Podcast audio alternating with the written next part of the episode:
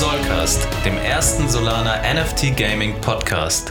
Ich bin Alex, 33 Jahre alt, Softwareentwickler und schon seit 2011 in der Kryptowelt unterwegs.